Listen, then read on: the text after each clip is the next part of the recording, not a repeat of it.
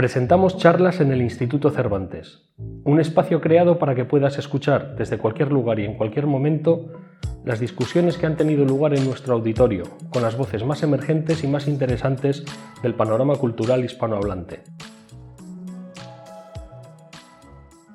Muchas gracias y muy buenas noches a todos.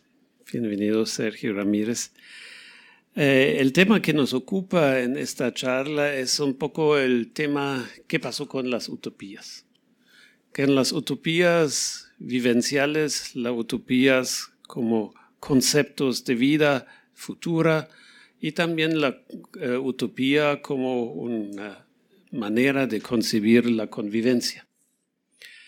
Parece que estamos viviendo hoy en día tiempos distópicos, con pandemias, con guerras, con dictaduras, todos elementos que pensábamos que se habían superadas.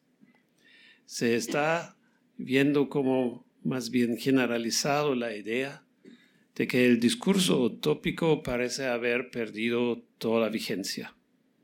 En la actualidad todo conduce a pensar que la utopía ha caído en desuso. La palabra utopía está desmonetizada en el lenguaje corriente y tiene una connotación casi peyorativa. Si uno mira a las conversaciones coloquiales, la utopía ha pasado a ser sinónimo de prospección de lo imposible, sueño o quimera irrealizable, proyecto desmesurado que aun cuando pueda ser positivo desde un punto de vista teórico, resulta inactual, simplemente pasado de moda. Al parecer vivimos un tiempo de la demolición de sueños y esperanzas. El mundo parece haberse transformado en un inventario de decepciones cuando no de pesadillas. Y toda intención utópica reenvía a la triste realidad de utopías realizadas o de utopías negativas.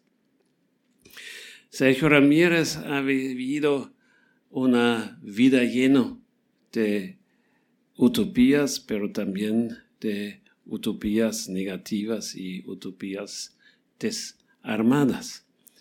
Eh, ingresaste a la vida estudiantil con el masacre de estudiantes en el 59 en León, que fue casi un momento donde tu vida empezó con la clara visión que había que meterse en la política, que había que eh, alzarse contra la dictadura de los Somoza.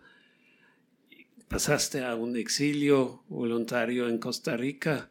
Hoy estás otra vez en un exilio. ¿Qué tal con tu vida y la utopía? ¿Puedes salvar la utopía para tu vida cotidiana o se te ha decepcionado la utopía? Bueno, antes que nada, muchísimas gracias al Instituto Cervantes de Berlín por esta invitación, a Ignacio Olmos eh, por haberla llevado adelante, a ustedes por estar presentes aquí y a Gunther por su, por su compañía y por este reencuentro después de tantos, eh, de tantos años.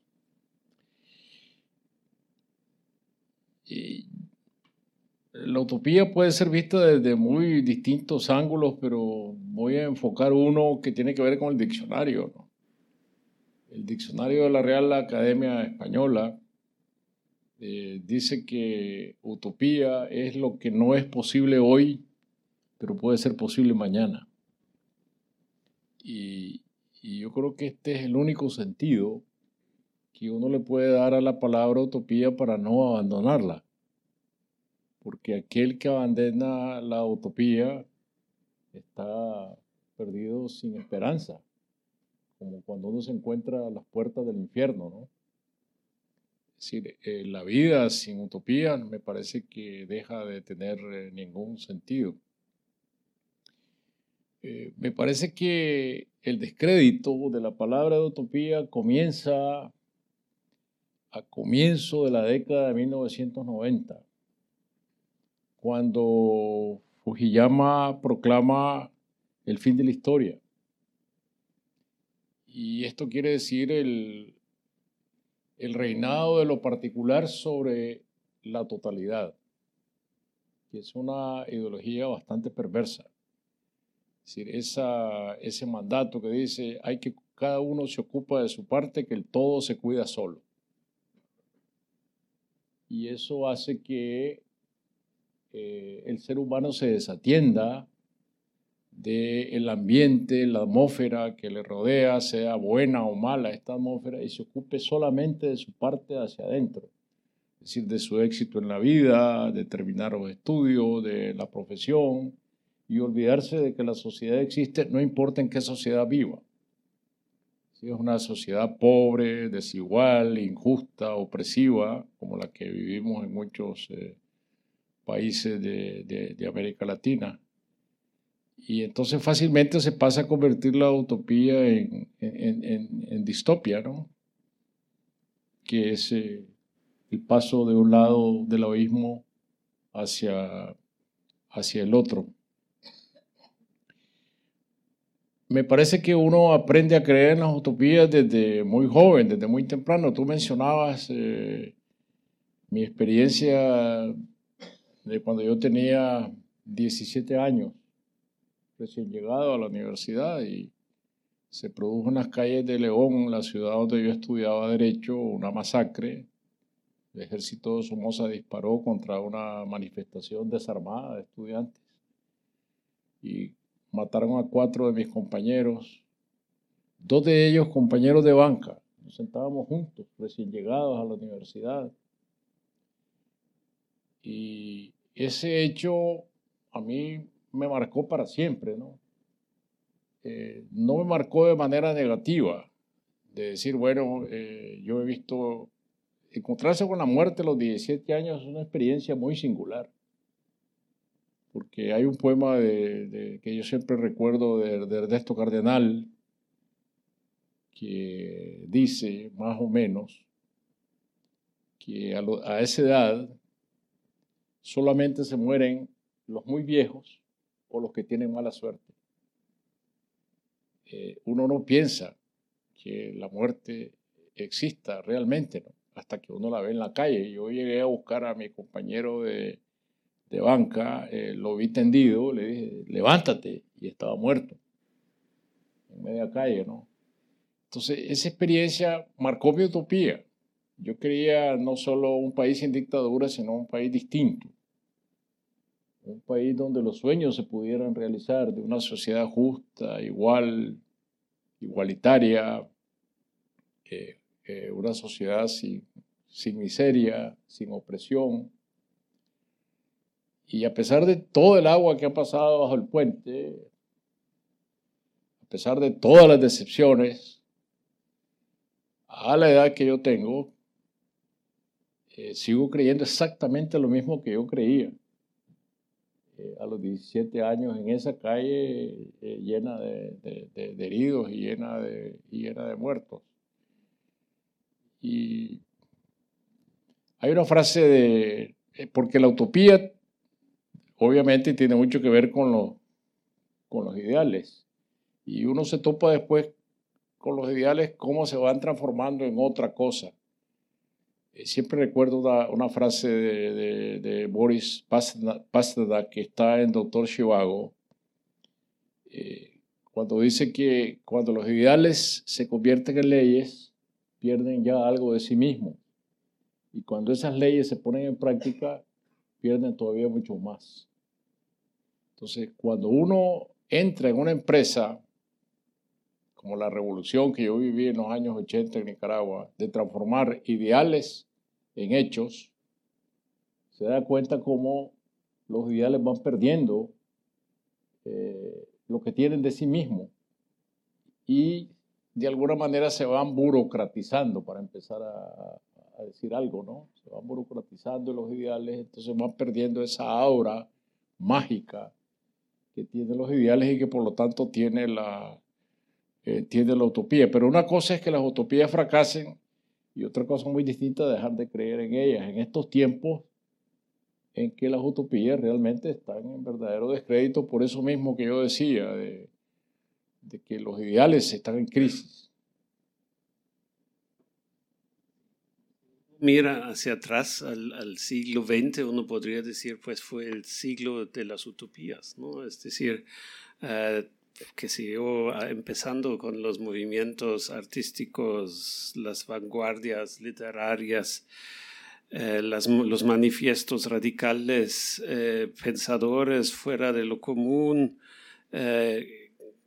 hasta las guerras civiles como la española, que también manejado con una cierta dimensión utópica, eh, y al final las revoluciones esperanzadoras, empezando con la mexicana, la rusa, la cubana y al final eh, de cuentas también la nicaragüense.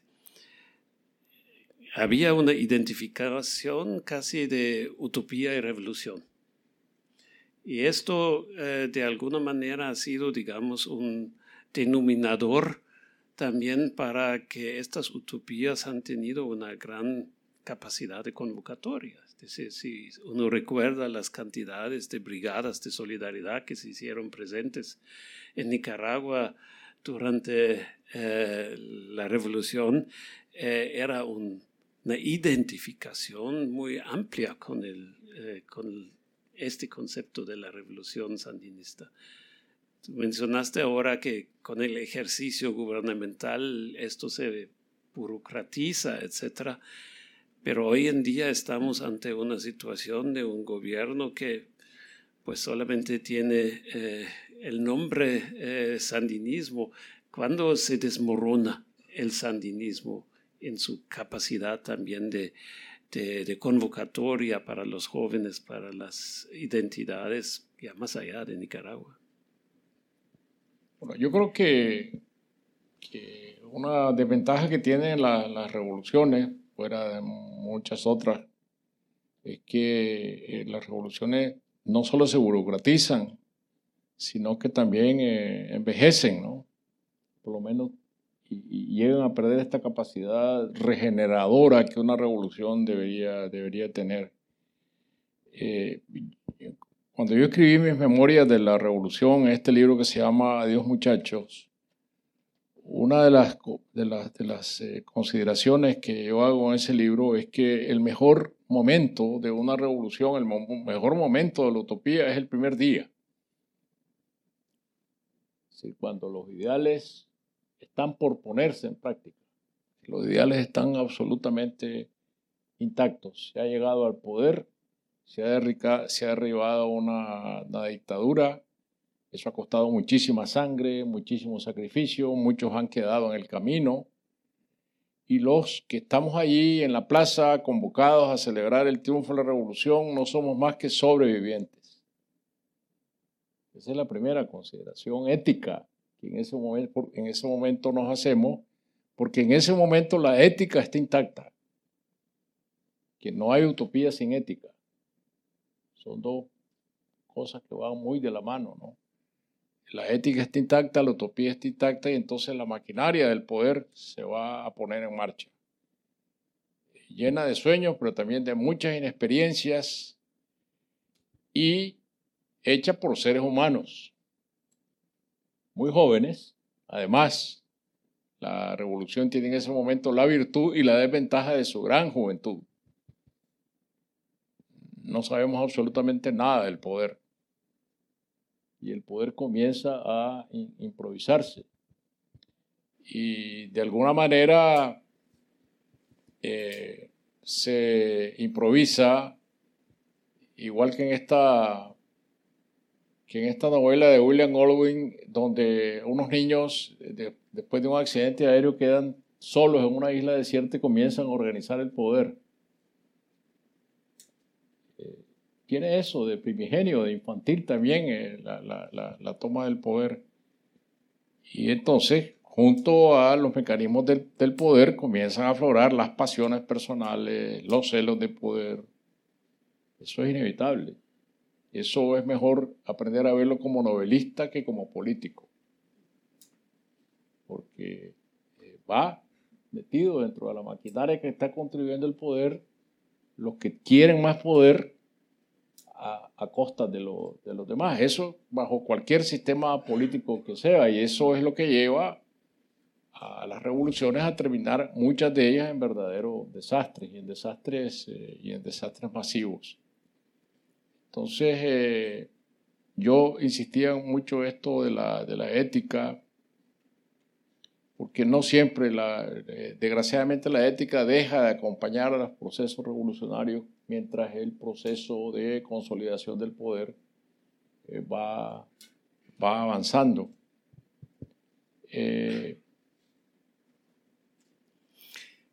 Tú editaste los, la obra y los escritos de Sandino, has escrito sobre Sandino. ¿Qué había de utopía en Sandino que fue eh, también presente en la revolución sandinista? en Sandino todo era, todo era utópico, ¿no? Porque ese es un hombre que no es político, eh, no es militar, y de repente él se encuentra en México trabajando en una compañía petrolera y escucha que en su país. Hay una guerra civil y que ha sido invadido por unas tropas eh, extranjeras y él regresa a Nicaragua a defender la soberanía de ese país y lo hace solo en compañía de unos cuantos, eh, unos cuantos hombres con mucho más respaldo internacional que respaldo interno porque eh, eh, no, no, la bandera que Sandino levantó no, no tenía consenso dentro del, país. Ahí en Nicaragua hay gente que seguía creyendo que la única manera de civilizar a Nicaragua era con, con la, la, mano paternal de un país eh, extranjero que le diera estabilidad y que le facilitara el, que, que le facilitara el progreso, ¿no? Entonces fue una lucha obviamente muy, muy desigual. Y si uno lee los escritos de Sandino, se va a dar cuenta de que allí lo que está es, no hay una filosofía política definida, sino mucho de lo que se piensa en la, en la época, eh, eh, mucho del anarcosindicalismo, de socialismo, de francmasonería. Esas son todas las ideas que andan circulando por, por América Latina sin concierto, ¿no? Eh, de espiritualismo, estaba muy de moda en América Latina entonces. Eh, y eso es lo que lo lleva, lo que lo lleva a la lucha, más que, uno, más que una ideología, un sentimiento. Mm. Una de las eh, claves que siempre se ha mencionado es el antiimperialismo.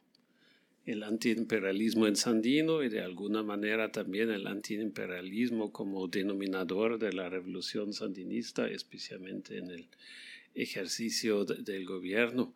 Eh, esa clave, eh, ¿qué, valor ha tenido para la cohesión de, la revolución sandinista? Fue clave, es decir, fue una clave clave, ¿no? Es decir, no se puede pensar la, la revolución sandinista sin, sin, sin, ese valor antiimperialista heredado por Sandino y que de alguna manera se vuelve la razón de ser viciosa de la, de la, de la revolución no hay otra manera de entenderla porque es lo que la revolución pone, eh, pone de por medio. Y también el imperialismo sirve para esconder muchos de los fracasos del proyecto revolucionario eh, como tal. como es un país pequeño que está siendo agredido por eh, una potencia extranjera que está financiando a la contrarrevolución, Estados Unidos gastó un millón de dólares diarios financiar a la contrarrevolución. Si ese dinero se ha invertido en la reconstrucción del país, eh, otro gallo le hubiera cantado a, Nicaragua. Pero bueno, se trataba de una gran eh, eh, confrontación. la revolución no era inocente en ese sentido. Es decir, Nicaragua no era parte del bloque soviético, pero todo el respaldo material estratégico lo recibía del bloque, del bloque soviético que estaba confrontado en la Guerra Fría con los Estados Unidos, de manera que nosotros de alguna manera fuimos un escenario pequeño en un rincón del mundo, pero un escenario al fin y al cabo eh, de la Guerra Fría. Lo quisiéramos o no lo quisiéramos, éramos un escenario de la confrontación dentro de la, dentro de la Guerra Fría. Eh, Uno de los ingredientes de la revolución fue también la teología de la liberación, que en diferentes variantes se ha expresado en América Latina. Eh, ¿Qué influencia al final de cuentas ha ejercido esa teología de la liberación frente a la Iglesia Católica formal, especialmente en los, últimos años, eh, protagonizado por una actitud beligerante, digamos, eh, del cardenal eh, Obando? ¿Ha sido esto un elemento clave de, de legitimación y de movilización?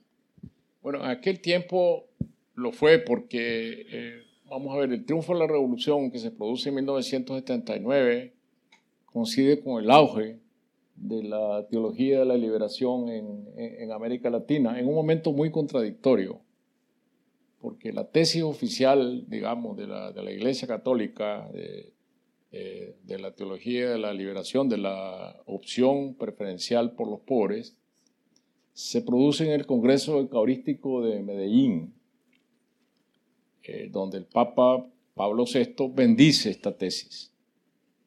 Y esto ampara a miles de sacerdotes y laicos religiosos en América Latina que se movilizan alrededor de esta tesis. Eh, cuando triunfa la revolución, eh, se da el caso de que los grandes teólogos de la revolución, empezando por Gustavo Gutiérrez, era uno de los, de los máximos eh, ideólogos de la teología de la liberación, en Nicaragua, él redacta la primera, el primer borrador de la carta pastoral de los obispos de Nicaragua donde respaldan la revolución, que se publica en octubre de 1979. Y es un documento eh, firmado por obispos más o menos conservadores, con todo el, entramado de la, teología de la liberación, porque es la, gran influencia de la teología de la liberación, pero eh, de los teóricos de la teología de la liberación en Nicaragua, donde se, se está dando una gran coincidencia entre la opción de la, de la preferencial por los pobres, de la que proclama la teología de la liberación, que hasta ese momento es una tesis oficial de la Iglesia Católica, junto con eh, las tesis marxistas que obviamente están presentes en el entramado ideológico de la revolución. Entonces hay una juntura de marxismo con teología de la liberación, que es la única vez que se da en América Latina desde la perspectiva del poder político, no de la, desde la llanura donde se están debatiendo ideas, sino desde la perspectiva del poder político.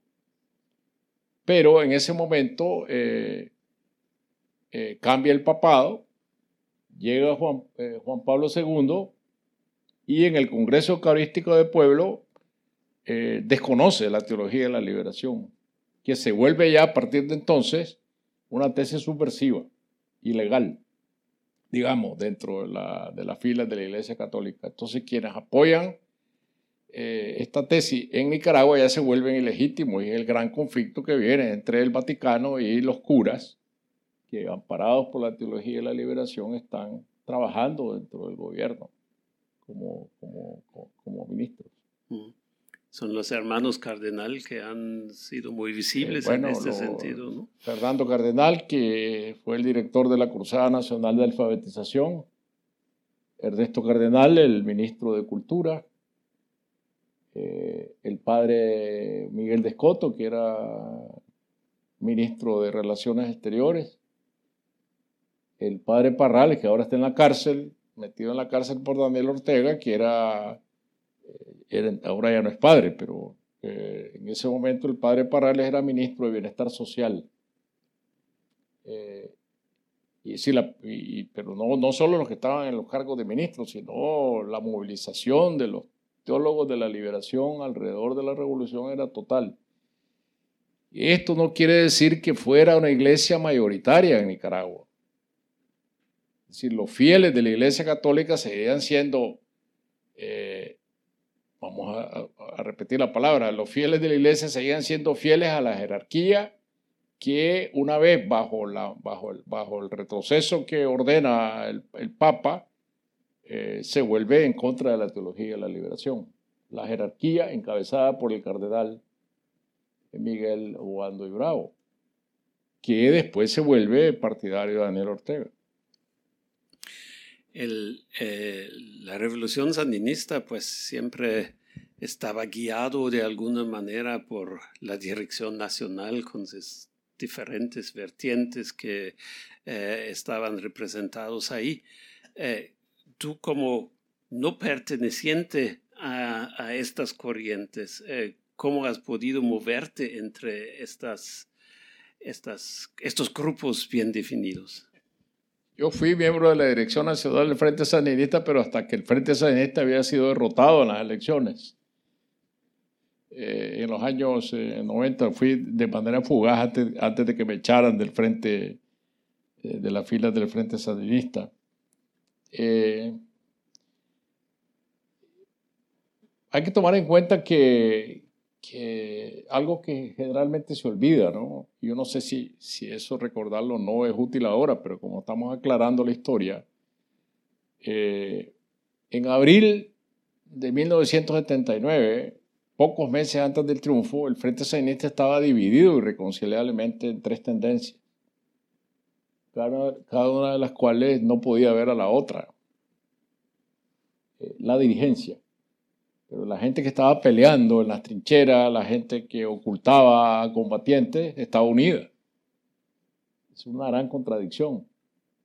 Eh, eh, en, febrero de, 1900, a ver, en agosto de 1978, yo regresé a Nicaragua con el grupo de los 12 desde el exilio, eh, desafiando una orden de prisión contra, eh, de Somoza contra nosotros. Y Somoza no, no, no, no, no se atrevió a meternos en la cárcel, algo que yo no haría ahora. Eh, entonces, eh, yo vivía de alguna manera en la clandestinidad en Managua y, cambiaba de domicilio. Cambiaba de domicilio con frecuencia y me tocó eh, una vez pasar como un mes viviendo en la casa de un médico radiólogo en Managua, el doctor Gonzalo Ramírez. Y yo nunca lo supe, pero después del triunfo de la revolución, él me dijo, mira, eh, mientras tú estabas eh, en la sala de la casa, yo en el consultorio de radiología tenía una reunión de la GPP, que era una de las tendencias de, del Frente Sandinista. Yo era tercerista y era otra de las tendencias. Y mi mujer andaba transportando a otro de la tendencia proletaria. Ellos colaboraban con las tres tendencias. Y eso pasaba no solo en quienes amparaban con casas de seguridad, los miembros del Frente Sandinista, sino en la base. Los combatientes se, prestaban armas, se prestaban cartuchos, se prestaban casas de seguridad. Y el asunto era, era, era de la cúpula, que al fin se puso.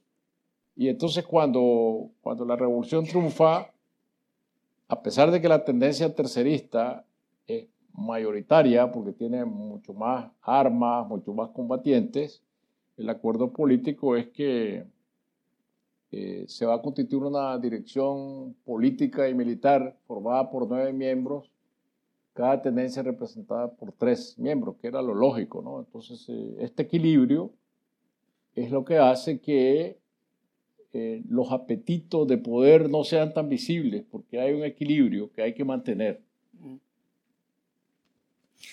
Pues hoy en día hemos visto que eh, ya no es tendencia, sino es una pareja presidencial que está controlando al país.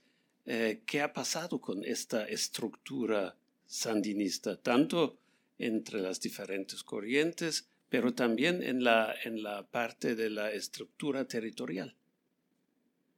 Es otra cosa completamente, completamente diferente, ¿no? Es decir, en primer lugar, la, la revolución tenía un enorme respaldo popular que va decreciendo, es decir, es un respaldo casi total del, del país al momento del triunfo y que se ha perdido eh, en 1990 cuando el Frente Sandinista pierde las elecciones. Obviamente, ese respaldo es ya menor, ¿no? pero es muy significativo, es del 45% de la población, 47% de la, de la población todavía. Eh, hoy, eh, en las últimas encuestas que se hicieron antes de las llamadas elecciones de noviembre del año pasado, el Frente Sandinista no tenía ni el 18% del respaldo popular, independientes. Entonces, eh, el poder está articulado alrededor de la represión, no de los consensos. Es decir, no hay, no hay, no hay, no hay ningún consenso social, es decir, una, una, un régimen que considera enemigos a la Iglesia Católica, a la jerarquía de la Iglesia Católica, a la cúpula empresarial. Hay, hay dirigentes empresariales, tres, cuatro dirigentes empresariales presos y condenados entre, entre el grupo de prisioneros políticos, eh, con eh, miles de exiliados si toda la, inteligencia del país está en el exilio, académicos, escritores, artistas, dirigentes políticos, los que no están presos están en el exilio. Y por lo tanto el poder político se mantiene estrictamente en base a la corrupción y a la represión.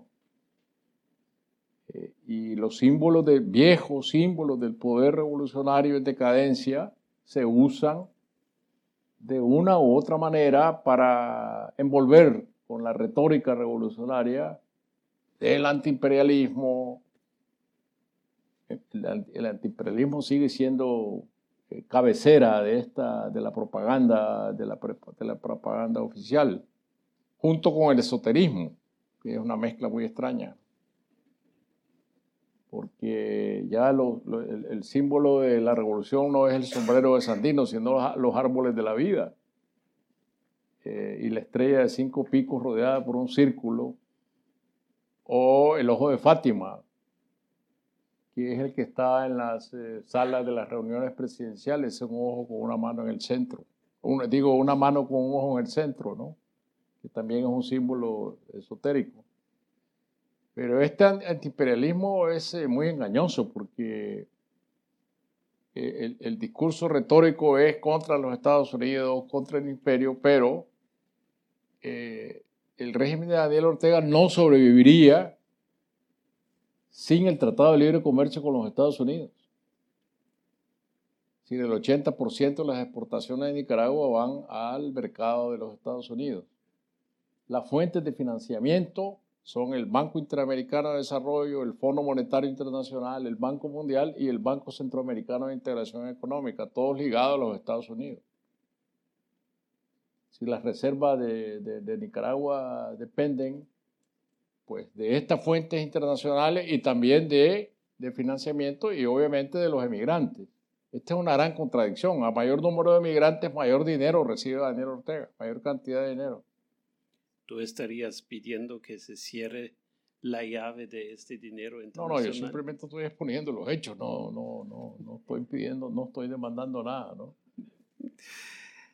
Eh, la, revolución ha sido también un proyecto cultural eh, muy articulado. Yo me acuerdo una, una frase de, del eh, escritor dominicano Pedro Enríquez Oreña que dijo, si en América no han de fructificar las utopías, ¿dónde encontrarán asilo?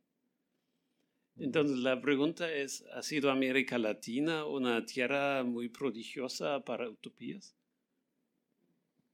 En todos los sentidos. En todos los sentidos, lo que, ha, lo que ha sido utopía verdaderamente y lo que también se ha, llamado, se ha llamado utopía. Yo creo que los intelectuales en América Latina siempre se encontraron desde el siglo XIX con un continente nuevo, nuevo, cuando se proclama la independencia, por definir que era alguna manera también de que se encontraban con un, un continente por descubrir. Si los intelectuales les toca la tarea de decir qué cosa es América, hacia dónde irá, cuál es su propia identidad, y eh, eh, es una tarea que se emprende no desde, no la filosofía ni de las universidades, que están al margen. Los filósofos son secundarios en América Latina. Le corresponde a los escritores, eh, que a la vez se convierten en, en, los intelectuales que van a definir el destino de América y en políticos. Eh, es decir, los primeros intelectuales son los que se suben al caballo de, las luchas de la independencia. Yo no puedo ver a, Miranda en Venezuela y a Bolívar y a San Martín, sino como intelectuales obligados a subirse al caballo por la fuerza de, necesidad, de la necesidad de las luchas de liberación que tienen que emprender. Pero uno lee las cartas de Bolívar o las memorias de Miranda y se encuentra con obras verdaderamente literarias, obras de, intelectuales. Esos, esos papeles se separan después y los intelectuales están por aparte eh, sin dejar de ser políticos. Y la primera gran pregunta sobre América se la hace Sarmiento en una novela que es Facundo. ¿Qué cosa es la América? ¿Civilización o barbarie? ¿Quién representa la civilización? ¿Quién representa la barbarie? que es la pregunta que después se hace Rodó. Eh, ¿Ariel o Calibán? ¿Somos eh, el Ariel que vive, el Dios que vive en los aires o el Calibán salvaje? ¿El intelectual de arriba o el Calibán salvaje de abajo? ¿Cómo conciliarlo? Esas son las grandes preguntas que nos alcanzan hasta el siglo XX y que alcanzan las utopías. Civilización o barbarie, es lo mismo que se vuelve a preguntar Rómulo Gallegos en la en una novela como Doña Bárbara. Eh, y no en balde Romulo Gallego llega a ser luego presidente de Venezuela. Por poco tiempo. No, igual que don Juan Bosch, que fue presidente de la Dominicana por nueve meses los dos. Porque claro, eran presidentes que creían en la utopía y no en la distopia que representaban los militares. Cuando don Juan Bosch llega a la presidencia, es un hombre tan utópico, y aquí voy a usar la utopía en el, en el, mal sentido de la palabra, tan utópico, que se olvida de que han matado a Trujillo, pero los militares de Trujillo siguen ahí todos. Y él comienza a planear, a plantear un país que no existe en la mentalidad de los militares, que son los que lo derrocan. Es lo que le pasa a Rómulo Gallegos también en Venezuela. En caso de Nicaragua, pues Rubén Darío es el personaje que representa la partida, digamos, eh, cultural eh, a nivel latinoamericano, pues vivía mucho tiempo en París, etc. Eh, ¿Hay una utopía en Rubén Darío? Sí, claro. en Rubén Darío hay una mezcla muy distinta, porque Rubén Darío es en primer lugar un liberal positivista cuando, cuando Rubén Darío regresa a Nicaragua en 1906, después de muchos años de ausencia, la gente comienza a verlo como, como poeta y todo el mundo lo que le pide son consejos de cómo llegar a ser escritor, de cómo llegar a ser poeta tan famoso como él. Esa es la preocupación de mucha gente en Nicaragua. Y hay un discurso que Rubén Darío ya cuando va a regresar a Europa pronuncia en el Ateneo de León, dirigido a los jóvenes, donde le dicen, olvídense de la poesía, dedíquense a instruirse, dedíquense a educarse, que este país se desarrolle, aprendan agricultura, aprendan industria, aprendan artesanía. Y es todo lo contrario, porque él está hablando como liberal positivista, que cree verdaderamente en el progreso. Y por otro lado es un poeta de, de valores muy, muy, muy subjetivos, pero en esta visión antiimperialista que tiene la América Latina, eh, Rubén Darío está a la cabeza de esta visión.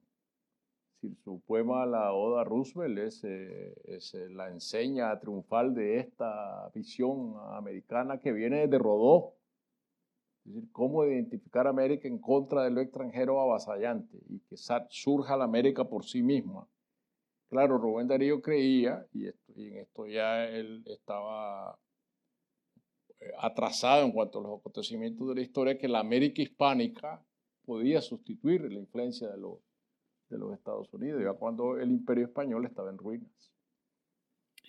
la utopía siempre incluye un llamado a la juventud. Eh, es lo mismo con Rodó, que también es un llamado a la juventud. La juventud tiene que levantarse contra el orden establecido, etc. En esta situación de Nicaragua, pues en el año 2018-2019 había un movimiento estudiantil muy fuerte, casi enfrentaron así cara a cara a Daniel Ortega y pues los líderes estudiantiles ahora están en la cárcel. Es decir, ¿qué elementos de esa juventud todavía pueden, eh, digamos, movilizarse en una idea de la oposición al régimen actual? Yo creo que los jóvenes de esta generación escogieron el camino más difícil, que es enfrentarse a una dictadura sin las armas. Esto es muy novedoso en la historia de Nicaragua. Que salen a la calle, los muchachos se colocan detrás, levantan barricadas con los mismos adoquines que se levantaron las barricadas en 1979, pero sin armas. Es una resistencia civil, una resistencia cívica que es acallada a balazos eh, por, francotiradores. Y, y, hay más de 400 muertos de muchachos desarmados. Esto es eh, un camino inédito que yo creo que va a ser una, gran lección para el futuro de Nicaragua, porque vamos a ver cuál es la historia de, la historia que, que, el país ha tenido siempre. Eh, la utopía crea una revolución armada. Quien va a la cabeza de esa revolución es a la vez dirigente político, el ideólogo y a la vez militar. Y ese ideólogo militar vuelve a reproducir el esquema de poder que una vez ayudó a derrocar. Esto es lo que pasa con la Revolución Liberal de 1893. Zelaya es el líder, eh, el caudillo armado de esta revolución. Celaya no es ningún sargentón, Celaya es grabado en la Academia de San Cyr en, Francia. Es un, liberal ilustrado. Eh, proclama, se proclama en Nicaragua la, la, constitución más libre, liberal que ha tenido la historia del país. Todavía se le sigue llamando en los textos de historia la libérrima. Y lo que hace Celaya es que una semana después que la constitución es proclamada, la manda a suspender porque la, constitución prohíbe la reelección. Entonces, este esquema vuelve a repetirse a lo largo de la historia del país hasta llegar a la revolución eh, sandinista o lo que queda de la revolución sandinista con, con Daniel Ortega, que ya lleva cuatro reelecciones seguidas. la reelección es la gran contradicción de la utopía en Nicaragua.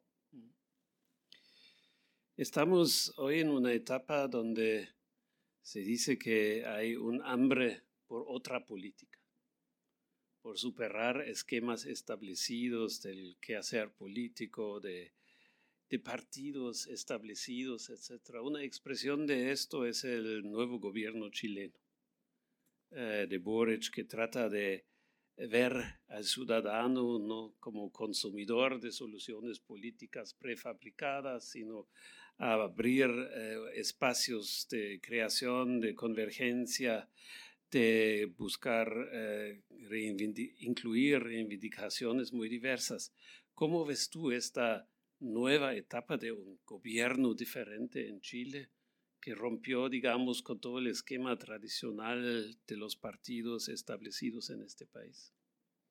Es muy interesante el caso de Chile porque la elección de Boric es el fruto de una gran de dos cosas, de una gran polarización eh, a los ojos de, muchos analistas políticos cuando se, antes de que se dé la elección de Chile, lo que se, lo que se está enfrentando es la extrema izquierda con la extrema derecha.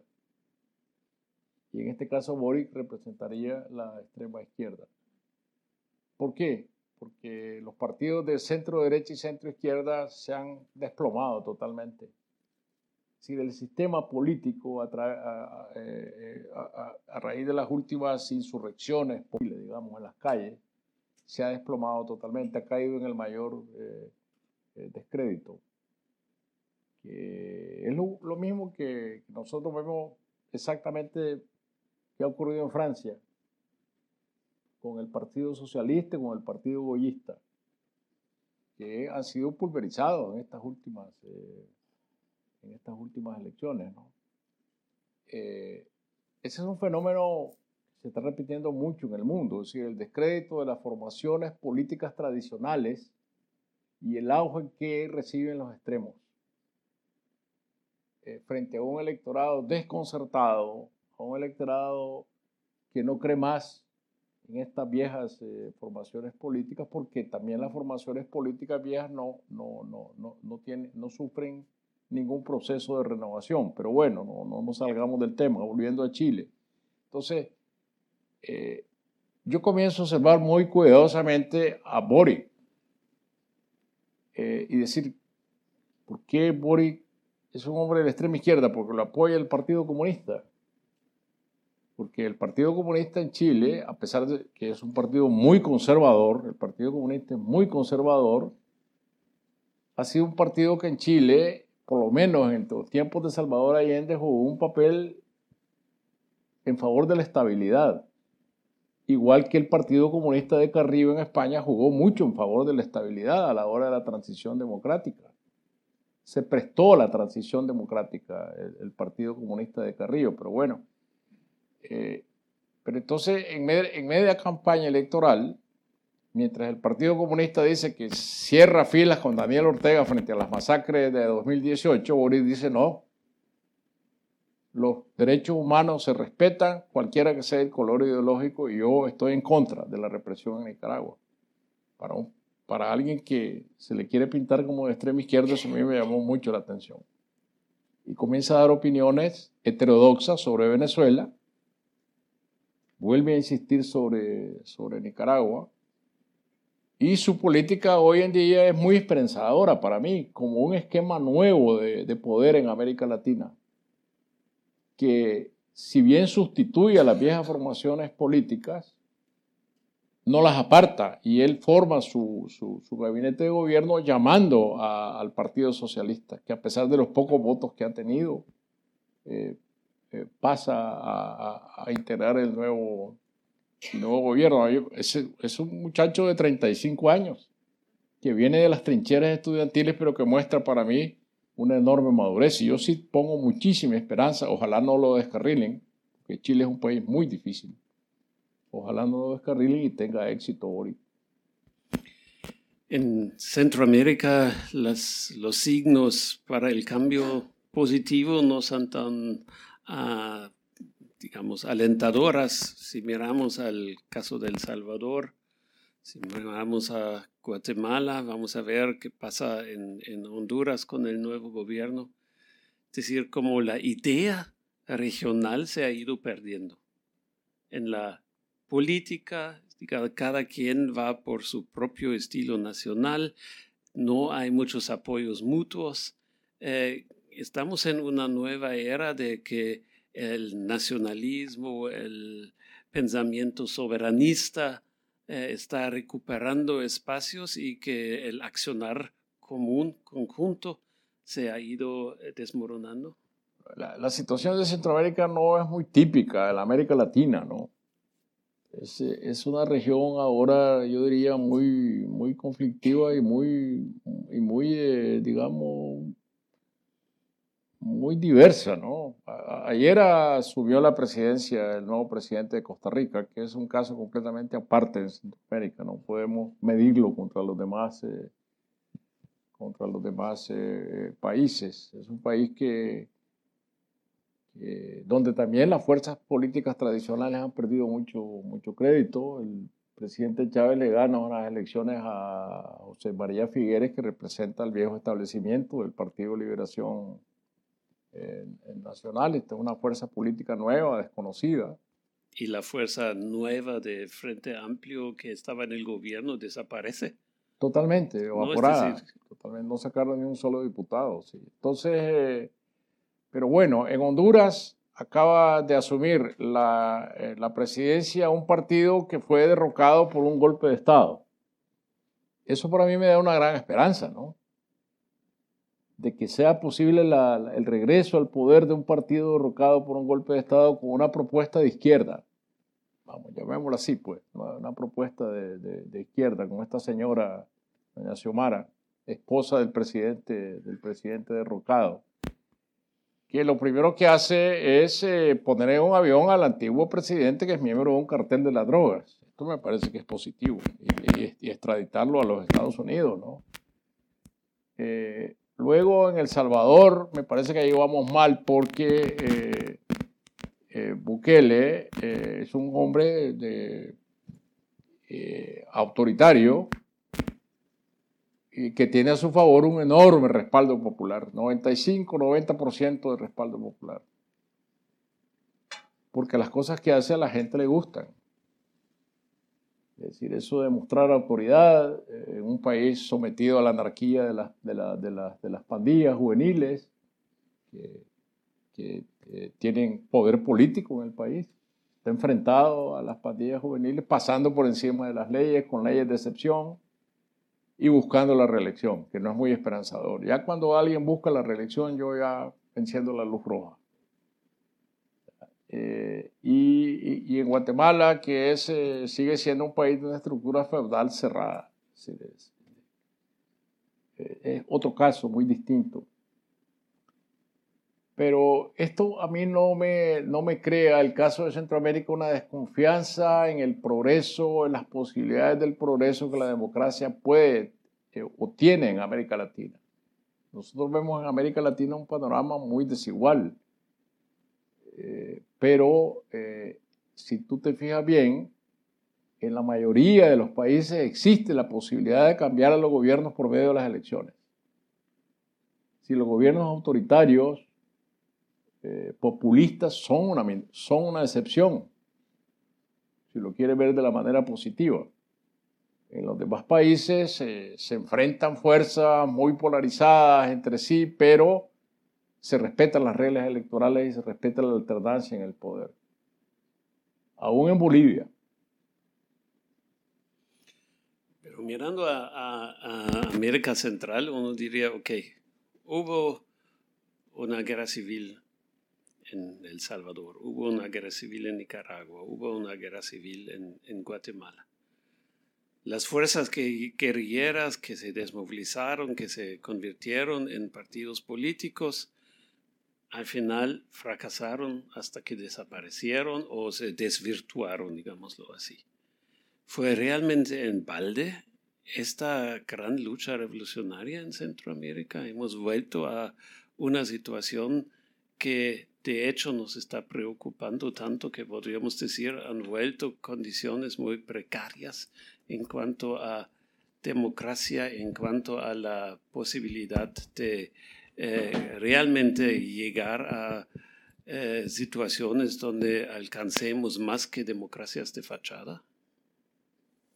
Yo creo que la gran tragedia en un país como El Salvador, por ejemplo, es que ahí sí la, utopía se convirtió en verdadera distopia porque el FMLN, que dejó atrás tantos muertos por eh, conquistar eh, por lo menos los acuerdos de paz que se firmaron en Chapultepec, no, y tuvo acceso al poder, primero al poder municipal, después al poder en el Parlamento y por último al poder presidencial, le pudo poner dos, dos presidentes terminó hundida la más terrible corrupción. Esto es distopia. Eh, eh, y, entonces eh, la, gente elige a Bukele en contra de los corruptos de Arena y en contra de los corruptos del FMLN.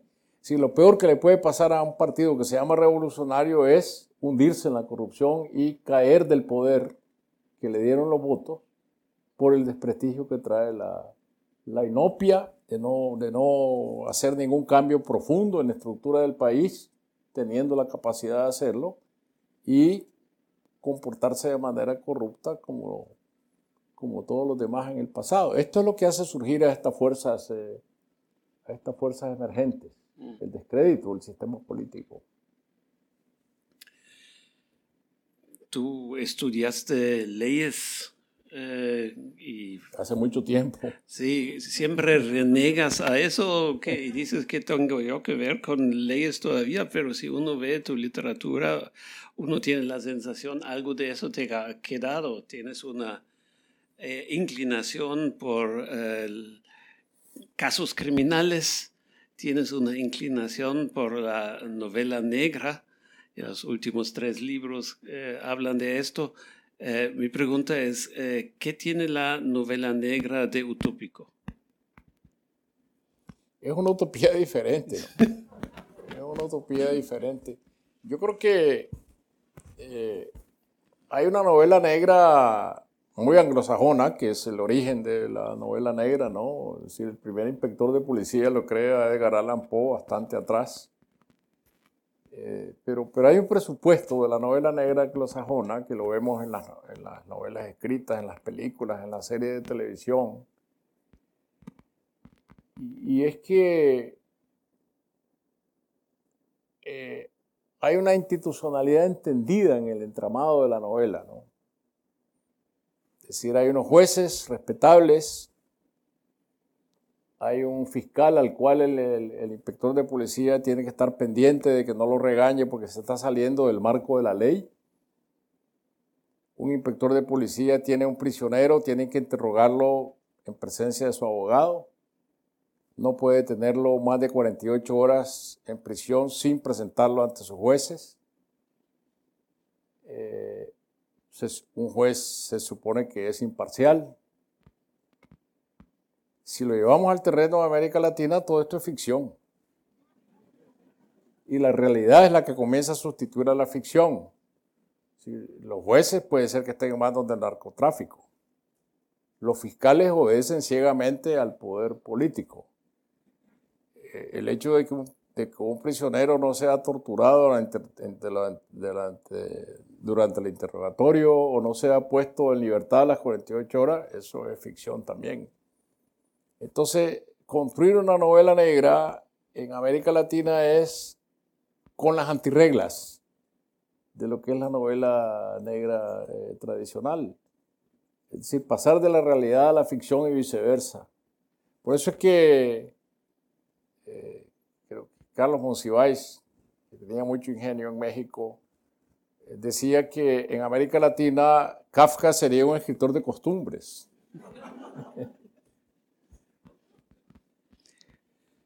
Así cambian los conceptos.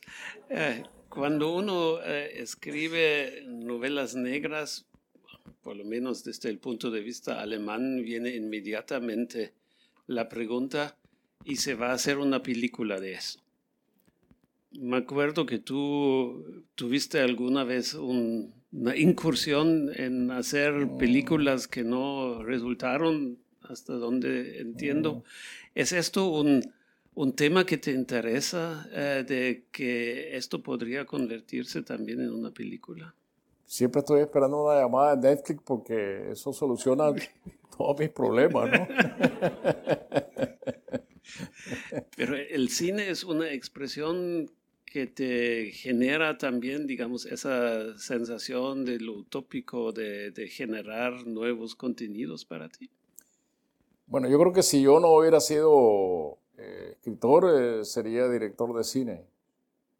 a mí lo que me ha fascinado siempre es el poder que el director de cine tiene de meterse en todo el entramado de la película. Ese poder yo lo tengo como escritor, obviamente pero lo hago en mi cabeza y el escritor lo hace, el, director lo hace moviendo actores, moviendo tramoyas, moviendo luces, subiéndose a la grúa, eh, acercando el, dolly al primer plano.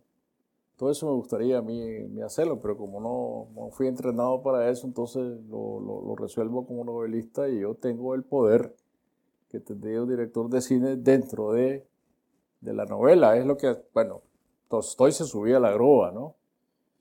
Y filmaba la batalla de Borodino desde lo alto y tú ves al ejército Napoleón, de Napoleón por un lado y al ejército ruso por el otro lado. Y de repente así un plano directo hacia el rostro de los protagonistas. Eso es lo que hace el novelista también. Muchas gracias. Eh, no quiero monopolizar aquí la conversación. También ustedes pueden intervenir y preguntar a Sergio Ramírez. Entonces está abierto eh, la posibilidad de que intervengan con sus preguntas, con sus inquietudes. Ahí hay un, alguien que está dispuesto a prestarles el micrófono. Eh, entonces, adelante.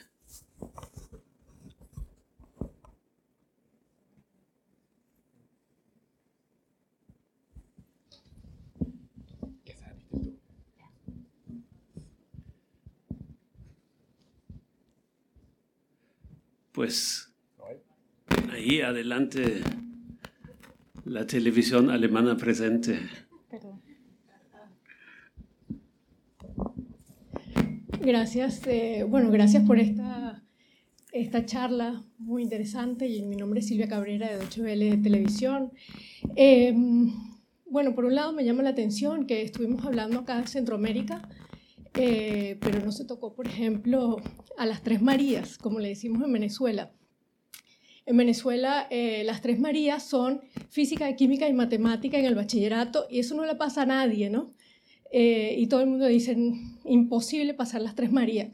Y ahora le dicen a las tres Marías, en vez de física, química y matemática, Cuba, Nicaragua y Venezuela, porque nadie los tumba a, los regímenes eh, políticos de estos países. Y me pregunto, ¿qué, ¿qué, pasa, por ejemplo, en Cuba y Venezuela? ¿Qué, qué pasó allí, por ejemplo, con la utopía? ¿Qué es esa gran revolución que no, que no se logró?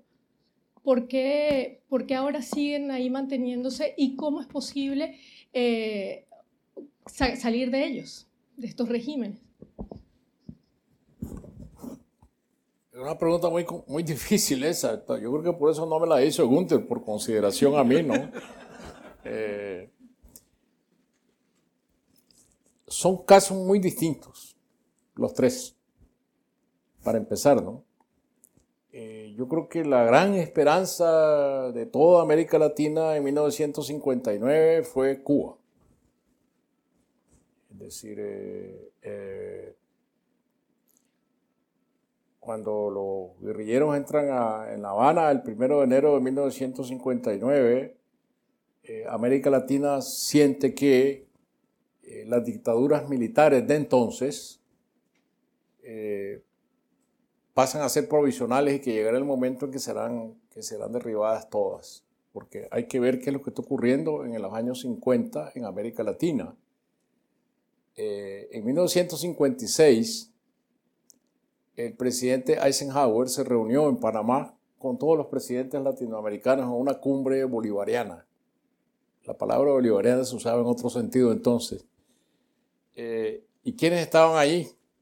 Somoza, Trujillo, Batista, Pérez Jiménez, Rojas Pinilla, Odría del Perú, Ibáñez del Campo de Chile, que entonces era un hombre autoritario, eh, Getulio Vargas de, de, Brasil. Es decir, era un verdadero zoológico el que en, esa cumbre. Entonces, eh, eh, el derrocamiento de Batista eh, viene a compensar las esperanzas de América Latina después del derrocamiento de Arbenz en Guatemala, que ha sido repuesto por Castillo Arbenz, un coronel de ese mismo zoológico que está presente ahí también en Guatemala. Entonces es un tipo de esperanza que comienza a desgastarse luego, pero que la repone la esperanza de la revolución nicaragüense. Mucha gente dice Nicaragua, dice Nicaragua va a ser distinto que Cuba es una, es una alternativa nueva, porque lo que la revolución en Nicaragua está proclamando es pluralismo, político, no alineamiento, mientras que en Cuba lo que se ha consolidado ya después de la, de la crisis de los cohetes, después, de, después, de la, después de la invasión de, Playa Girón o Valle de Cochino, como le llamen, es eh, un partido único ya al estilo cortado, al estilo soviético, mientras que en Nicaragua florece una revolución completamente, completamente distinta. Entonces son dos revoluciones frustradas. Venezuela es otra cosa, Venezuela es el resultado de un golpe de Estado. Es la primera vez que un golpe de Estado llega a tener prestigio popular como para instalar a un nuevo gobernante en el poder. Porque muchas veces olvidamos que Chávez es el resultado de un golpe de Estado contra un sistema, el sistema de punto fijo, del pacto de punto fijo que también ha llegado a sus últimos estertores. Se ha desgastado el sistema bipartidista en Venezuela y eso es lo que le abre la puerta a Chávez después del, golpe de Estado. Entonces, la utopía de, Cuba y Nicaragua, que comienzan siendo verdaderas utopías, en, en Venezuela comienza como, la utopía comienza como distopia de una vez porque es eh, eh, una revolución no extraída del combate popular abajo, sino impuesta desde arriba por una ideología ya cansina, cansada, que ya viene copiada de, de los fracasos del siglo, del siglo XX. Ya ven lo que resultó. Claro que son tres modelos de origen distintos, pero que hoy se hermanan. Se hermanan de tal manera que parecen, eh, eh, parecen siameses. ¿Cómo eh, vamos a salir de ello? Va, a ser van a ser de maneras muy diferentes. No, no, no habrá una sola fórmula.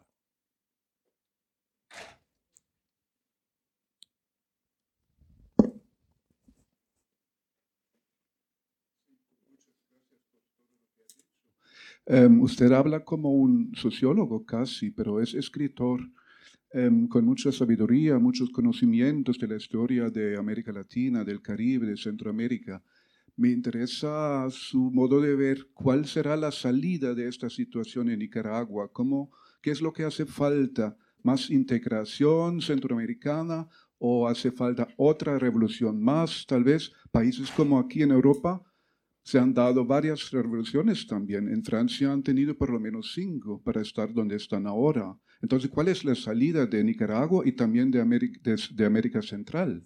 Sí, yo, yo creo que eh, eh, no, no, me siento yo en, en, en la capacidad de decir en Nicaragua qué es lo que será, pero me atrevo a decir qué es lo que no debe ser. Y yo sí creo que una nueva revolución armada sería una tragedia en Nicaragua, porque volveríamos a repetir lo mismo.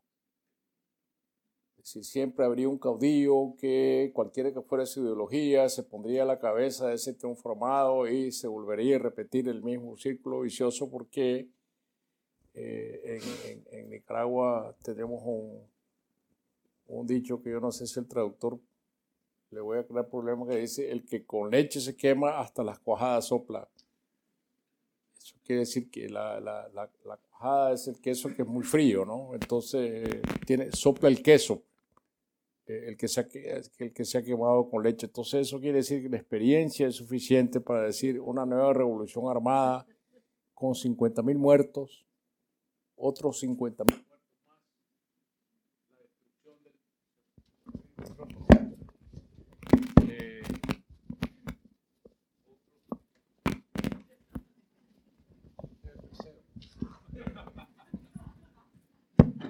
Eh, otros 50 mil muertos más, la destrucción del país, la agonía económica. Eh, vale la pena probar con eso para instalar de nuevo una, una dictadura después de una utopía, de una utopía eh, triunfante. Yo creo que el ejemplo de los muchachos en las calles en el año 2018 no ha perecido. Y esa va a ser la salida que el país va a tener, una salida democrática, una salida institucional. Estoy pensando en la utopía, pero yo creo en las utopías.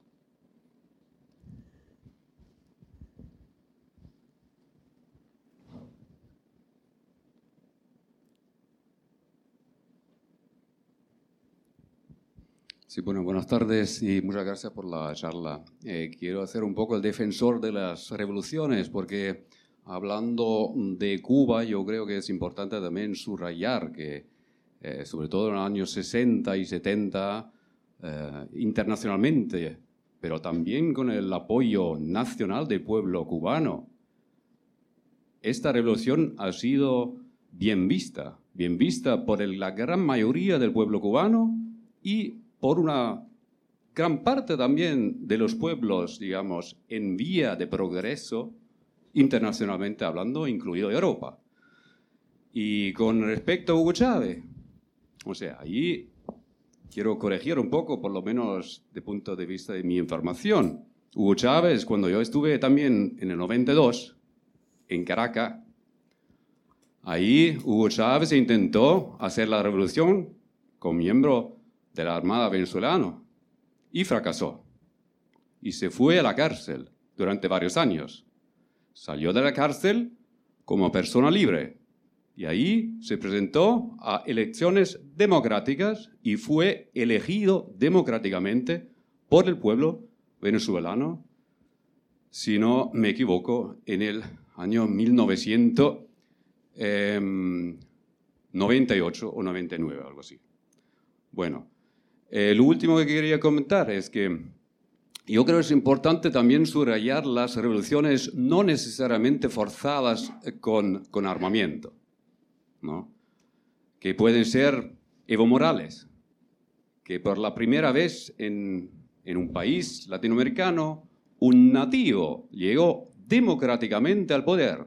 Otra cosa es evidentemente lo que pasa después, años después que usted correctamente ha subrayado, que una vez estas personas al inicio o inicialmente muy eh, agradecidos por el pueblo, se convierten porque no quieren dejar el, el, poder, porque han fracasado económicamente, etcétera, etcétera. Eso bien entendido. Pero durante varios años en América eh, Latina, Correa, Ecuador, Lula Silva, que también no era revolucionario, que ahora se presenta otra vez, pero que con el programa Amber Cero, lo que sea, ha eh, cortado los niveles de, pobreza y de hambre en Brasil de manera sustancial. Y ha sido una especie de también revolución eh, democrática. Y lo mismo también con Néstor Kirchner en Argentina y, y varias personas más. Muchas gracias. Sí, yo creo que depende de la lectura que uno haga eh, de la historia basada en los mismos, eh, en los mismos elementos. Yo en ningún momento he insinuado aquí que, que Chávez no llegó al poder por una inmensa mayoría de, los, de los votos populares. Eh, en, en, un momento en que el sistema democrático, yo lo había dicho aquí, de punto fijo, acordado en 1958 en Venezuela, había entrado en su crisis, eh, en su crisis final. Tanto que cuando Chávez eh, gana, se presenta como candidato, la única contendiente que tiene es una reina de belleza. No hay, no hay otro candidato que, que una que la, la, alcaldesa de Chacao, que es un barrio elegante de, de, de, Caracas, Irene Sáez, eh, Irene Sáez, es una reina de belleza, no hay quien se le enfrente a, a Chávez, pero no, tampoco es, es, deja de ser verdad que eh, Chávez se alza con, eh, otros militares en contra de un gobierno constitucional el golpe de Estado que intenta Chávez contra un gobierno electo constitucionalmente, de acuerdo con la constitución de Venezuela, que es el gobierno del presidente Carlos Andrés Pérez. Eso está en la historia. Yo lo que decía era que, eh, fruto de un golpe de Estado, por la misma crisis que hay en el país, Chávez gana suficientemente prestigio como para erigirse en un líder popular. Y yo creo que las lecciones de la historia siempre nos dicen que nada bueno puede resultar de un golpe de Estado. Ese, es mi criterio. Por lo demás, lo que usted está diciendo es eh, correcto. Eh, Lula da Silva fue electo presidente, hizo mucho por su país. Hoy se presenta de nuevo las elecciones. Eh, las cosas cambian porque tiene que aliarse con partidos de derecha para poder ganar. Eso está dentro de la legitimidad de las alianzas políticas en América Latina. Pero lo importante es que en, que en Brasil funciona el sistema electoral. Lo importante es que gane Bolsonaro, que parece que no va a ganar, y gana Lula, como espero que gane, los votos serán bien contados. Ah, y no es lo mismo en Venezuela, no es lo mismo en Cuba. No es lo mismo en Nicaragua. Si lo importante es que en América Latina se pueda tener el derecho de elegir y sustituir a los gobernantes de cualquier signo político que sea, pero no que haya un individuo que se considere caudillo para siempre o un partido que considere que tiene la legitimidad de controlar el, el poder también para siempre. Muy bien. No veo más preguntas, entonces termino con una... Ya, ah, perdón, no le oí esto. Ahí atrás, por favor. Ya vienen con el micrófono. Gracias. Desde la perspectiva de, México, eh, para mí tuvieron muchísima resonancia. Perdón. Pero tiene una voz. ¿Está hablando con el micrófono? Ah, sí. Digo, desde la perspectiva de México, eh, esto que mencionaba usted, el desgaste de los partidos y las estructuras tradicionales, para mí tiene muchísima resonancia, porque me parece que es lo que estamos viviendo en México muy claramente. Los dos partidos tradicionales que habían tenido siempre el poder eh, prácticamente han desaparecido. Eh, se supone que tenemos en este momento un gobierno que ha sido etiquetado de izquierda, pero que en realidad es una vuelta a un pasado que está más que superado. Y no veo realmente por dónde pues, se pueda salir de esto. Y aunque soy una persona que comparte con usted este convencimiento de que la democracia y la posibilidad de contar realmente los votos es esencial, también creo yo que al menos en México y probablemente en muchas otras partes de América Latina hay un factor nuevo que está corrompiendo esto desde los meros cimientos que es el narcotráfico. Porque de nada sirve hoy en día en México que se, que se cuenten los votos, que hasta este momento se está haciendo, cuando el narcotráfico puede poner a los candidatos que le da la gana y matar a aquellos que le resultan incómodos. Y en este sentido, pues creo que 15 años de lucha contra el narcotráfico más que suficiente prueba son de que la lucha armada contra el narcotráfico es un fracaso absoluto. Habría que, habría que intentar un camino distinto, es mi opinión. Sí, yo creo que tiene toda la, toda la razón. Eh, nosotros olvidamos que en América Latina el narcotráfico se ha vuelto un factor, factor político de primer orden. Y al hacer los análisis, si tendemos a ignorar el poder político que tiene el narcotráfico, no vamos a llegar a las conclusiones, las conclusiones correctas. Eh, es asombroso como en México los narcotraficantes se visten de, camuflaje y salen a las calles en columnas a las carreteras en columnas militares con, con, vehículos blindados de uso, de uso militar, dominan territorios. Es decir, desafían el poder del Estado, porque se supone que el Estado existe mientras tenga el monopolio del poder policíaco y del poder militar, y donde el Estado no puede ya tener ese dominio, ha, desaparecido. Eh, pero no solo el caso de México, el día de ayer en Colombia, un eh, jefe del cartel del Golfo colombiano fue extraditado a los Estados Unidos y eh, este cartel paralizó tres días Colombia y hoy emitieron un comunicado diciendo que cesaba el paro, que lo que querían era demostrar el poder que tienen frente al Estado. Es decir, son fuerzas alternativas que si no se toman en cuenta en el panorama político de América Latina, vamos, repito, a sacar siempre las conclusiones equivocadas. Muy bien, la última pregunta del señor que está parado. Gracias. Disculpa, uh, español mala. Uh, uh, señor Ramírez, ¿qué, ¿qué, piensas de, de guerra en la Ucrania? ¿Qué piensas de lucha de Zelensky con armas? Esta es mi pues eh, obviamente yo, eh, toda mi solidaridad personal con el pueblo de Ucrania en la lucha contra eh, la aventura de, Putin de querer dominar este país independiente. no, en, no en balde un aliado de, Putin en América Latina es Daniel Ortega, aliado incondicional.